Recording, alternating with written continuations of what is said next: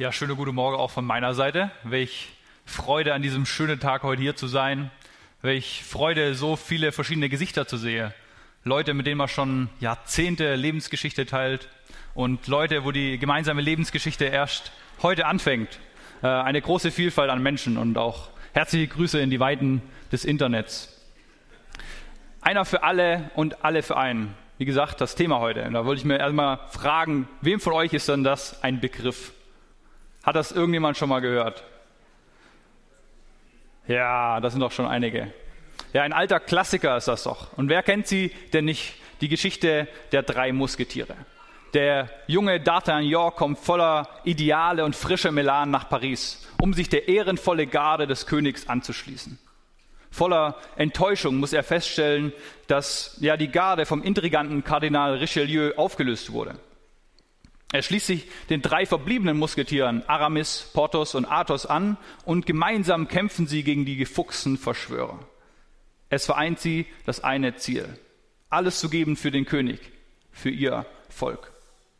Und dass sie es schaffen, den König zu retten und ihr Land zu bewahren, verdanken sie insbesondere ihrem Teamgeist. Als verlässliches Team sind sie der Herausforderung mutig entgegengetreten, mit ihrem Motto, einer für alle und alle für einen. Und heute wollen wir entdecken, dass das eigentlich auch ein christliches Prinzip ist. Dass das unser neues Gemeindemotto vielleicht auch sein könnte. Ich habe euch einen Text aus 1. Petrus 4 mitgebracht und den wollen wir gemeinsam lesen und betrachten.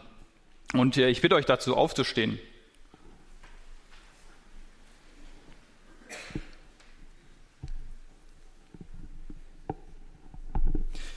Das Ende aller Dinge ist nahegekommen. Nun seid besonnen und nüchtern zu gebeten. Vor allem habt beharrliche Liebe zueinander. Denn Liebe bedeckt eine Menge Sünden. Seid gastfreundlich, ohne Murren. Wie jeder eine Gabe empfangen hat, dient einander damit als gute Verwalter der verschiedenartigen Gnade Gottes. Wenn jemand redet, so als Rede Gottes. Wenn jemand diene, so aus der Kraft, welche Gott zur Verfügung stellt, damit in allem Gott verherrlicht wird, durch Jesus Christus, dem die Ehre und die Macht ist von Ewigkeit zu Ewigkeit. Und Herr, ich möchte dich bitten, dass dieser Text uns heute zu uns spricht, dass er in uns ins Leben spricht und dass du ihn lebendig machst. Und ja, Herr, dass du uns zeigst, was äh, Stärke, Gemeinschaft ausmacht. Amen.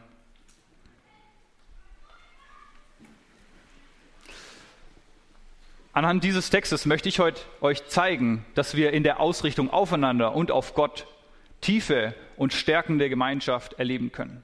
Und das möchte ich an drei Punkten festmachen. Erster Punkt, gemeinsam statt furchtsam. Petrus schreibt diesen Brief an Gemeinden in Kleinasien, der heutigen Türkei, äh, was dem, was dem Text auch nochmal zusätzliche Aktualität gibt, wenn man an die äh, aktuelle Situation der Christen dort denkt. Die Gemeinden, die Petrus adressiert, befinden sich alle in der Situation, noch sehr junge Gemeinden zu sein. Und die Mitglieder als christliche Minderheit leben inmitten einer heidnischen Umwelt. Sie haben gemerkt, dass sie sich mit ihrer Umwelt zunehmend auseinandergelebt haben. Die Botschaft von Jesus und ihre Entscheidung, nach seiner Botschaft zu leben, hat in ihnen einen tiefgehenden Veränderungsprozess ausgelöst. Sie wollen sich in ihrem Verhalten an dem orientieren, wie Jesus mit seinen Mitmenschen umgegangen ist. Und sie wollen Verhaltensweisen ablegen, die Gemeinschaft zerstören. Die Gemeinschaft in ihrer Ehe, in ihrer Familie, in ihrem Umfeld oder eben auch die Gemeinschaft mit Gott. Und dieser veränderte Lebensstil eckte an bei ihren Mitmenschen. Es eckte an, dass sie nicht mehr eben alles mitmachen wollten. Und wir lesen von Bedrängnis, die sie deswegen erleben. Sie erleben vor allem verbale Gewalt dass sie verleumdet und beleidigt werden, weil sie an Jesus glauben und ihm nachfolgen. Später haben dann Christen auch zunehmend physische Gewalt erlebt, von Verfolgung, Misshandlungen bis zum Tod. Diesen bedrängten Christen will Petrus Mut machen. Erinnert sie an die Gnade und an die Treue Gottes, an die Hoffnung, die den Tod überwindet und an Jesus Christus, der auch in seinem Leiden den Christen voranging. Er ermutigt sie zu Standhaftigkeit in der Bedrängnis und dazu weiterhin an ihrem Verhalten festzuhalten. Er ermutigt sie, das Beste ihrer Mitmenschen zu suchen und ihnen in Liebe zu begegnen und nicht mit Hass zu antworten. Außerdem zeigt er, welche Kraft in christlicher Gemeinschaft steckt. die gerade in solchen Zeiten Halt und Stärkung gibt. Er ermutigt, sich in diese Gemeinschaft mit Leidenschaft und Herz zu investieren und zeigt, wie Gott sie durch diese Gemeinschaft tröstet und stärkt. Das Ende aller Dinge ist nahegekommen. Nun seid besonnen und nüchtern zu gebeten. Petrus leitet diesen Abschnitt ein mit der Erinnerung, das Ende aller Dinge sei nahe. Die Christen, denen er das schreibt, die können das gut nachvollziehen, was er damit meint. Sie erleben all diese Bedrängung, diese Not. Sie erleiden und erleben all diese Ungerechtigkeit und erwarten, dass Jesus jeden Moment wiederkommt und ihrem Leid und ihrer Ungerechtigkeit ein Ende macht. Die Lebenserfahrenen unter uns, die werden vielleicht mit dem Thema Endzeit überdurchschnittlich viel anfangen können. Äh, vor ungefähr 30 Jahren gab es einen regelrechten Endzeitboom in der christlichen Szene, wo man sich vor Büchern und Traktaten, Predigten und Vorträgen gar nicht mehr retten konnte, die ja zum Thema Endzeit, zur Offenbarung und dazu noch allerlei Spekulationen, weil dieses Thema vielleicht auch so viel Faszination hatte. Persönlich muss ich allerdings sagen, dass ja, das Thema Endzeit mich recht wenig bewegt. Ich lebe irgendwie lieber im Hier und Jetzt und nehme nicht wahr, welchen Einfluss das auf meinen Alltag haben sollte. Und vielleicht für euch Jüngeren geht es vielleicht einigen genauso. Aber wir wollen uns vielleicht auch mehr fragen, was ist denn die biblische Sicht darauf? Warum werden wir in der Bibel immer wieder an dieses nahe Ende erinnert? Was will Gott uns damit sagen? Ist es ein Aufruf, wichtige Dinge nicht aufzuschieben? Ist es ein Ruf, umzukehren und Buße zu tun? Ist es ein Ruf, sich neu auszurichten und Prioritäten zu setzen? Ist es eine Erinnerung, jeden Tag auf Erden als ein Geschenk Gottes zu sehen?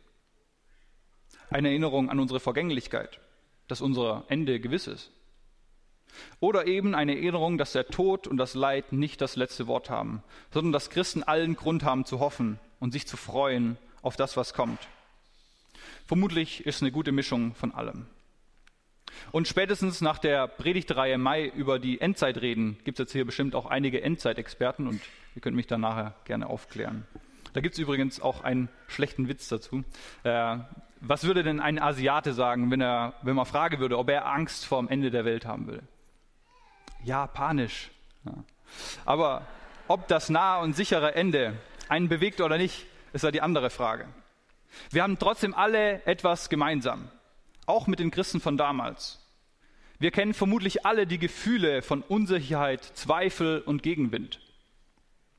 Und sei es in den Herausforderungen, denen wir begegnen, in den Konflikten, mit denen wir konfrontiert sind, oder Dinge, die wir schwierig einordnen können und nicht wissen, wie wir damit umgehen. Oder sei es der Blick in die Zukunft mit der Ungewissheit. Was mache ich mit meinem Leben? Was mache ich nach der Schule? Was mache ich mit meinem Leben, wenn die Kinder aus dem Haus sind? Wie gestalte ich meinen Ruhestand? Und in all diesen Situationen hat der Text einen Weg parat. Seid besonnen und nüchtern zum Gebet. Petrus empfiehlt hier, mich auszurichten auf Gott und zu Gott zu kommen, mit meiner Unsicherheit und mit meinen Sorgen. Und später bringt er es mit äh, den bekannten Worten auf den Punkt. All eure Sorge werft auf ihn, denn er sorgt für euch.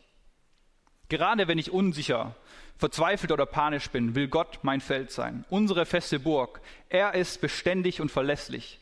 Er ist treu und begegnet, begegnet so meiner Unsicherheit und gibt uns Halt. Anfangs hat mich das sehr verwirrt, was besonnen und nüchtern mit Gebet zu tun haben soll. Ich konnte nicht so einen tiefen Zusammenhang erkennen und vielleicht geht es euch genauso. Äh, als besonnen verstehe ich vor allem einen klaren Kopf zu haben, einen klaren Verstand und klare Gedanken. Und nüchtern sehe ich als Gegensatz zu betrunken oder betäubt zu sein.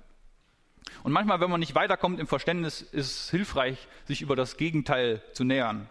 Und das Gegenteil wäre dann wohl verwirrt und betäubt zum Nichtbeten. Und als sie mich gefragt haben, was mich denn zum Nichtbeten betäubt, hat dieser Satz nochmal eine deutliche Weite für mich gekriegt. Da erlebe ich, wenn, das, wenn ich verwirrt, panisch, unsicher oder ängstlich bin, dass es mir den klaren Kopf raubt und mich zugleich auch davon abhalten kann, vor Gott zu treten. Mir sind aber auch Sachen gekommen, wie getrieben zu sein von Bedürfnissen, von Sehnsüchten, der Drang nach Belustigung und Unterhaltung, nach dem, was Spaß macht und dass ich mir einrede, dass ich jetzt wirklich ganz dringend brauche. Das sind Dinge, die mich abhalten können davor, vor Gott zu treten. Bei mir ist Betriebsamkeit wohl mein größter Gebetskiller. Ständig die, die To-Do-Liste vor Augen. Das will ich noch machen, das noch besorgen, das will ich noch ansehen, da noch hinfahren, den noch treffen, das noch arbeiten, da mich noch engagieren, da noch dabei sein und abends falle ich todmüde ins Bett und an meiner Situation hat sich überhaupt nichts geändert. Hier zeigt Petrus eine klare Alternative. Mit einem klaren Verstand diese Dinge wahrzunehmen und sich für Gebet zu entscheiden. Zu entscheiden, sich auf Gott auszurichten und ihn gnädig und fürsorglich im Gebet zu erleben. Denn im Gebet vollzieht sich die Ausrichtung auf Gott im Harren und im Hoffen. Gemeinsam statt furchtsam. Ich habe das bewusst zweideutig gewählt, wem es noch nicht aufgefallen ist. Sicherlich fördert das Gebet oder das Gespräch mit unseren Glaubensgeschwistern die Ausrichtung auf Gott, gibt Hilfestellung und zeigt neue Perspektiven auf und ermutigt. Letztlich entscheidend ist aber das Gemeinsam mit Gott. Der Weg, um seiner Unsicherheit zu begegnen. gemeinsam und heilsam. Vor allem habt beharrliche Liebe zueinander, denn Liebe bedeckt eine Menge Sünden. Nun ruft Petrus zur geschwisterlichen Liebe auf. Petrus macht klar, dass die Liebe zueinander das innerste Wesen christlicher Gemeinschaft ist. Und gerade diese durch tiefe Liebe verbundene Gemeinschaft gibt Halt und Sicherheit in der Bedrängnis. Und das ist ja auch das, was wir erleben können. In stürmischen Zeiten, in Not und Verzweiflung sind liebende Freunde und Geschwister, die einen begleiten, meist der beste Trost und eine willkommene Stärkung in unserer Situation. Aber die geschwisterliche Liebe scheint auch kein Selbstläufer zu sein, sonst müsste Petrus das ja auch nicht sagen. Es läuft eben auch nicht alles ideal. Und auch das erleben wir. Dass wir in der Not und in der Verzweiflung nicht die Ermutigung und die Hilfe in den Freunden oder in der Gemeinde finden, wie wir es uns wünschen oder uns erhoffen. Das kann auch tief enttäuschen. Darum soll es uns ermutigen, unseren Nächsten beständig im Blick zu haben und uns immer wieder auf ihn auszurichten und sein Bestes und sein Wohl zu suchen, als Ausdruck unserer Liebe und unserer Solidarität. Auch hier war mir der Zusammenhang von Liebe und Sünde irgendwie ein Rätsel. Und der Wortlaut von dem Text hat mich irgendwie mehr an meine Erfahrungen mit Buddhismus, mit Karma und so erinnert, als an irgendwas anderes. Dass eben schlechte Taten mit Gute verrechnet werden, irgendwie sowas. Aber das hat sich mit meinem Verständnis für Sünde und der Lösung auch nicht so vertragen. Und da habe ich mich dann nochmal auf die Suche gemacht. Und wer, wer, sagt so schön hier, wer suche, der findet. Ich bin tatsächlich fündig geworden äh, mit Kolosser 3. Das werden wir jetzt gleich sehen. So zieht nun an als die Auserwählten Gottes, als die Heiligen und Geliebten, herzliches Erbarmen, Freundlichkeit, Demut, Sanftmut, Geduld. Und ertrage einer den anderen und vergebt euch untereinander. Wenn jemand Klage hat gegen den anderen, wie der Herr euch vergeben hat, so vergebt auch ihr. Über alles aber zieht an die Liebe, die da ist, das Band der Vollkommenheit. Dieser Text zeigt uns eine Einstellung zueinander, die uns als Beispiel dienen soll. Wie wir uns begegnen sollen und wie wir miteinander umgehen sollen. Und hier habe ich einen Konflikt vor Augen. Ein Christ sündigt gegen den anderen. Bewusst oder unbewusst. Dass das passiert, steht außer Frage. Und es passiert Unrecht und jemand ist verletzt. Jetzt steht eben, dass das passiert ist, keine Frage, das sehen wir. Die Frage ist vielmehr, wie gehen wir damit um? Unsere natürliche Reaktion ist oft Misstrauen, Ärger und Abgrenzung zu unserem Schutz. Aber hier wird uns ein anderer Weg gezeigt. Wir werden ermutigt, den anderen mit herzlichem Erbarmen, Freundlichkeit, Demut, Sanftmut und Geduld zu begegnen. Das Unrecht zu ertragen. Und wir werden herausgefordert, dem anderen sogar zu vergeben. Uns wird vor Augen gehalten, wie Gott uns auch so begegnet ist und trotz unserer Schuld gegen ihn uns mit Liebe begegnet und uns damit darin das beste Vorbild ist. Das hohe Lied der Liebe bringt das auch nochmal auf den Punkt. Liebe ist geduldig, Liebe ist freundlich, sie kennt keinen Neid, sie spielt sich nicht auf, sie ist nicht eingebildet, sie verhält sich auch nicht taktlos, sie sucht nicht den eigenen Vorteil, sie verliert nicht die Beherrschung, sie trägt keinem etwas nach, sie freut sich nicht, wenn Unrecht geschieht, aber wo die Wahrheit siegt, freut sie sich mit. Alles erträgt sie. In jeder Lage glaubt sie, immer hofft sie und allem hält sie stand. So schafft es die Liebe, Sünde zuzudecken. indem wir diesen Weg gemeinsam beschreiten und gerade im Umgang mit Schuld aneinander. Diese Liebe schafft es, mit Konflikten und Sünde umzugehen und ihr gottgefällig zu begegnen. Sie schafft es, wirkliche Versöhnung zu schaffen und damit freizusetzen zu herzlicher, vertrauter und hingegebener Gemeinschaft, die uns stärkt und die es uns schafft, Halt gibt. Wenn von beharrlicher Liebe äh, die Rede ist, ermutigt mich das, mich immer wieder danach auszustrecken, nach dieser Liebe, nach diesem Umgang und nach der Versöhnung zu streben und daran zu bleiben. Und nicht zuletzt die Jahreslosung erinnert uns dieses Jahr stetig daran. Suchet den Frieden und jaget ihm nach. Ich selbst durfte auch solche Versöhnungen erleben. Als ich damals in meinem Freiwilligendienst in Thailand war, hatte ich damals die nötige Distanz und auf mein Leben zurückzublicken und das so ein bisschen reflektieren. Und dabei sind mir sehr viele ungeklärte Beziehungen bewusst geworden und auch einige Schuld gegenüber anderen. Ist da hochgekommen und insbesondere gegenüber meiner Familie. So habe ich dann einige Briefe geschrieben, um da Versöhnung grob mal in die Wege zu leiten. Aber besonders als ich überraschend wieder in Deutschland war, habe ich auch noch die, ja, die persönliche Aussprache und Vergebung gesucht.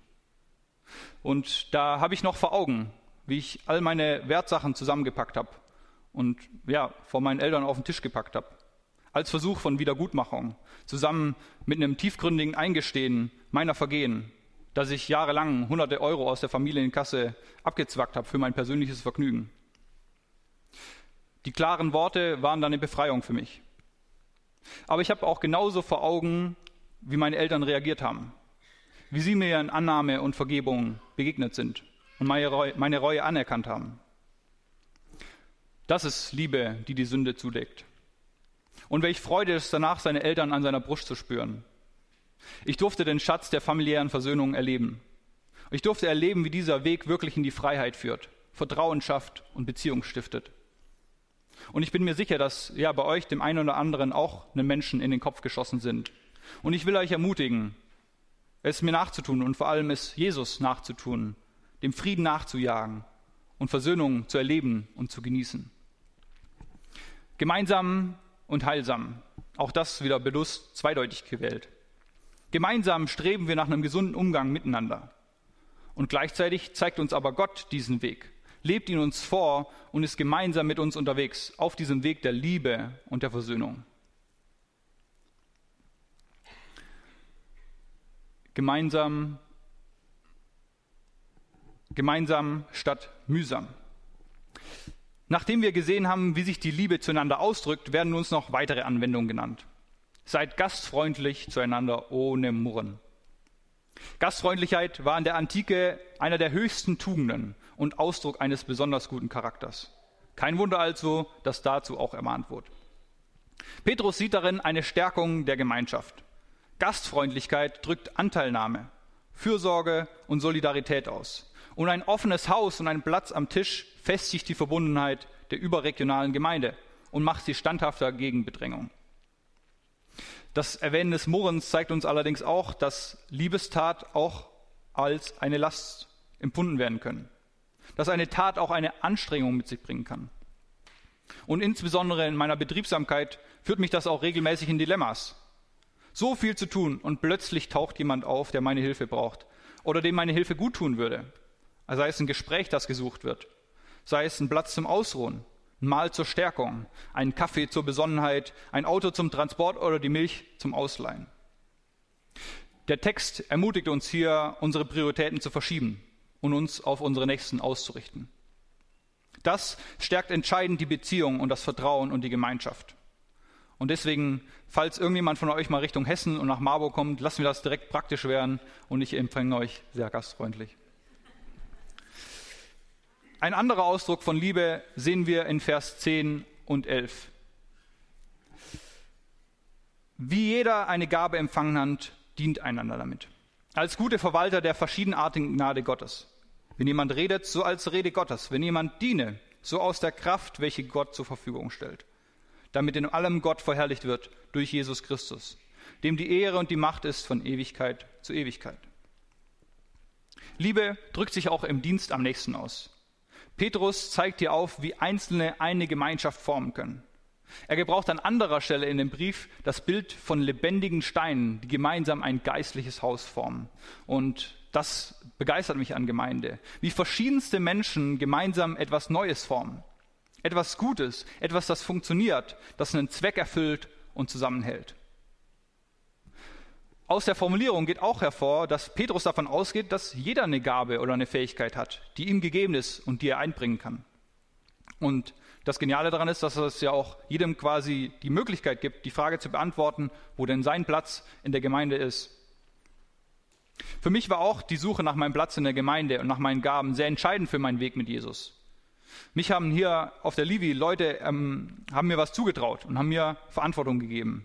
Und so wurde ich dann angestellt für die blaue volle Kanne mit den kleinen Kindern. Da kann man nichts falsch machen. Und hinten an dem Beamer, das war schon eine anspruchsvollere Aufgabe. Ja.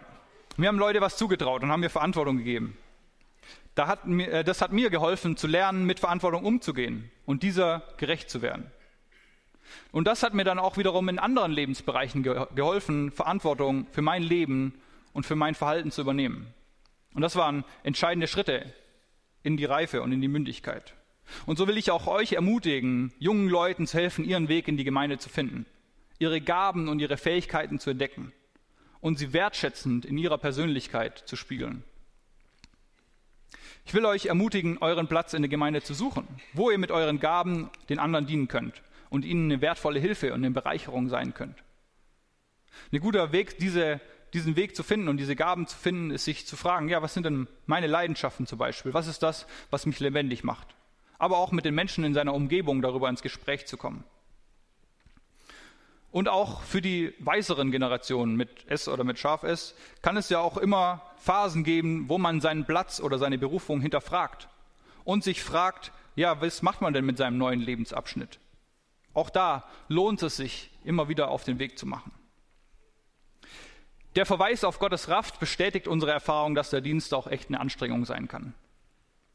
Die Tatsache aber aus Gottes Kraft dienen zu können, befreit uns von der Vorstellung, alles alleine leisten zu müssen. Nein, gerade in unserer Schwachheit und unserer Unvollkommenheit zeigt sich Gottes Kraft mächtig. Gerade dann, wenn wir überlastet oder entkräftet sind, ist es die tiefe Verbindung zu Gott, aus der wir unsagbare Energie schöpfen können und unsere Seele erfrischen lassen können. Und schlussendlich ist es auch Gott selbst, der unsere Motivation für unseren Dienst ist. Es ist die Liebe zu Jesus. Es ist die Erinnerung daran, was er für uns getan hat und was er für uns gegeben hat. Und das weckt tiefe Liebe für ihn in mir, welche mich ermutigt, auch alles für ihn zu geben. Wie ich in meiner letzten Predigt äh, im Dezember auch dargelegt habe. Weil Jesus sein Leben gegeben hat, wegen seinem großen Ja zu mir, will ich aus tiefer Dankbarkeit und Liebe mein Leben geben als ein heiliges, lebendiges Opfer, das Gott wohlgefällt. Unser Text heute sagt, dass dadurch Gott verherrlicht wird, also dass er dadurch geehrt wird.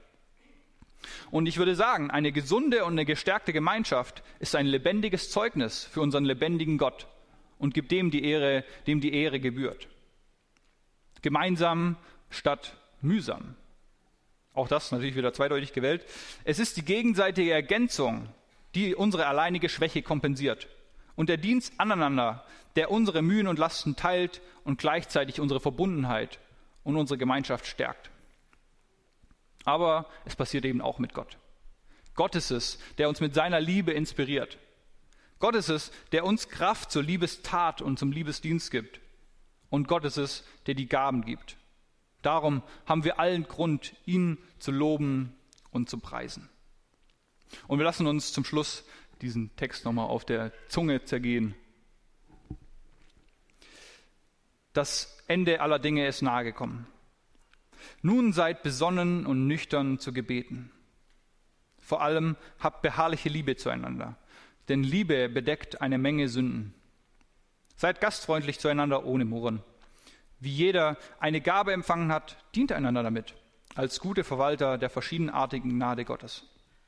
Wenn jemand redet, so als Rede Gottes. Wenn jemand diene, so aus der Kraft, welche Gott zur Verfügung stellt, damit in allem Gott verherrlicht wird, durch Jesus Christus, dem die Ehre und die Macht ist von Ewigkeit zu Ewigkeit.